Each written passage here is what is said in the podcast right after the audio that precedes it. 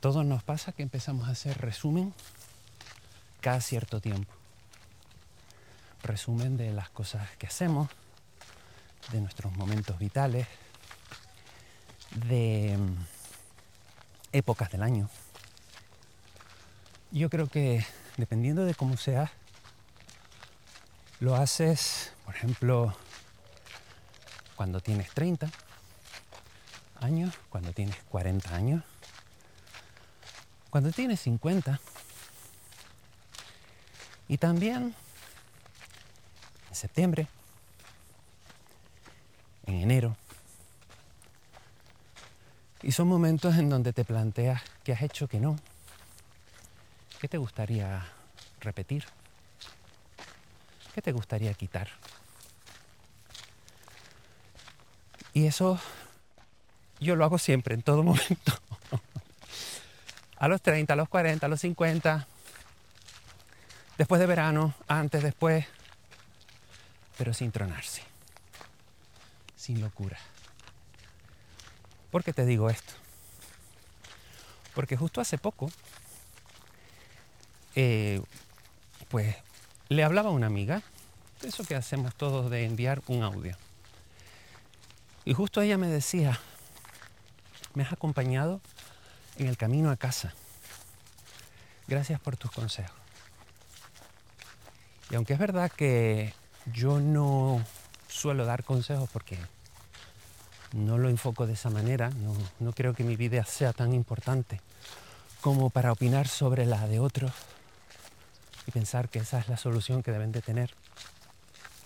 Sí que es verdad que dentro de todo siempre hay una especie de moraleja que se le puede sacar o algo en lo que pensar. Y fue por eso que dije contra. Pues creo que entre que se juntan las ganas de hacer resumen y que luego que parece que lo que cuento sí que de verdad enciende alguna luz en los momentos más complejos o no tanto, pues me pareció que era interesante empezar con un podcast, con algo que tuviera cierta regularidad y que el que le apetezca lo escuche. Aunque principalmente, y te va a parecer un poco egocéntrico, lo hago para mí. Porque a veces el tiempo que dedicamos para pensar en algo, para analizar algo que nos pasa, es el tiempo que mejor nos construye.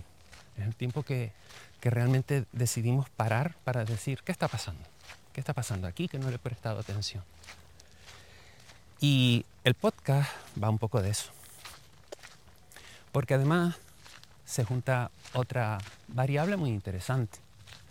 Y es que a lo largo de los últimos treinta y todos años, he notado que los cambios más importantes que he tenido en mi vida han sucedido eh, yendo de un punto a otro con lo opuesto yendo de un lugar a otro con lo opuesto. Y aprendiendo a sentir o a, querer, amar o a entender de qué va la vida con los sentimientos, los pocos que tiene, con, los cuatro harapos para convertirlos luego en un super traje. Y por eso es el nombre de este, de este podcast, ir con lo opuesto. Porque de verdad cuando te desnudas del todo, cuando quitas todo el artificio de tu vida, es cuando empiezan, a mi parecer y por lo vivido, empiezas a vivir de una manera diferente. Sin la necesidad de aprobación ajena, sin la necesidad de, de que los demás estén o no en tu vida, sino aprender a vivir contigo. Que parece que a veces es lo más difícil, aprender a vivir contigo. Y por eso hago esto, básicamente. Para que tengas un recodito, un lugar en el camino, tu propio camino, que puedas, eh, en el que puedas reflexionar, en el que puedas estar eh, tranquilamente escuchando sin, sin mucho más, si salen buenas ideas, estupendo. ¿Que te gusta mi tono de voz? Estupendo. ¿Que te hago buena compañía para cocinar? Estupendo.